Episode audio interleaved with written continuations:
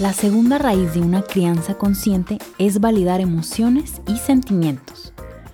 Validar es aceptar aquello que otra persona siente o necesita, tanto si estamos de acuerdo o no con su punto de vista, sus emociones y necesidades.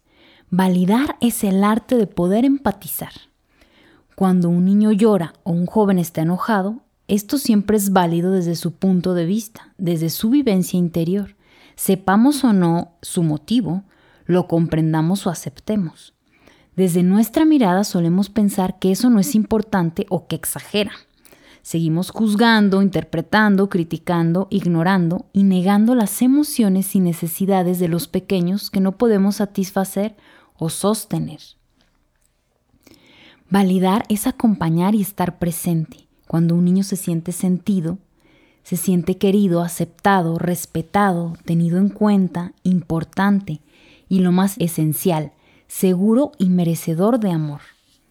Sin seguridad, sin autoestima, sin aceptación, sin amor, ningún ser humano, y más un niño, puede ser feliz, ni sentirse lleno, ni vivir en paz. Un niño debería tener la certeza que será querido y aceptado, haga lo que haga, o siente o exprese.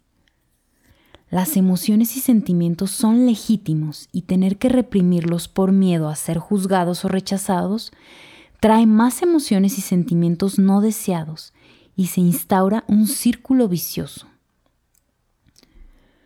No hay que confundir decir con hacer. Las emociones y sentimientos existen para ser sentidos, no para ser reprimidos. Lo que tal vez no aprendimos es a gestionar nuestras reacciones emocionales cuando hay otras personas en juego. Nos descargamos con ellas gritándoles, golpeándoles, amenazando, etc. Las emociones reprimidas y las necesidades no satisfechas provocan estas reacciones emocionales. A veces nombrando cómo nos sentimos y qué necesitamos ya hace que nos sintamos mejor. Otras veces necesitaremos descargar esa furia con ejercicio, respirando profundamente, gritar con la boca pegada a un cojín. Sentir no daña a nadie. Lo que lastima son las reacciones emocionales. Cuando un niño puede expresar la rabia, la frustración e incluso el enfado, estando con un adulto que sabe validarle, le estamos dando esa seguridad tan necesaria que todo ser humano necesita podemos explicarle que tiene derecho a sentirse herido por lo que su hermano le ha dicho o hecho, pero no puede pegarle ni hacerle daño. Podemos acompañarlo y permitirle expresar ese enfado, pateando un balón, golpeando un cojín, si tiene ansiedad o estrés, jugar con plastilina que dibuje lo que siente. Preguntar, ¿qué puedo hacer por ti? ¿En qué necesitas que te ayude? Cuando queremos quitar importancia reprimir o luchar contra la vivencia interna de un niño, lo que precisamente conseguimos es que se intensifica la emoción, que siente frustración e impotencia por no ser comprendido ni validado. El niño llora más, se enfada más, se confunde más. Cuando no nos sentimos aceptados, nos sentimos inseguros y eso puede dejar heridas. Te voy a dar ejemplos para validar. Te duele y te pica, ¿Puedo hacer algo para calmarte? Estás triste porque tenemos que irnos y te gustaría quedarte más. A mí también me gustaría, pero es tarde y ya van a cerrar. Otro día volveremos si te gustó tanto.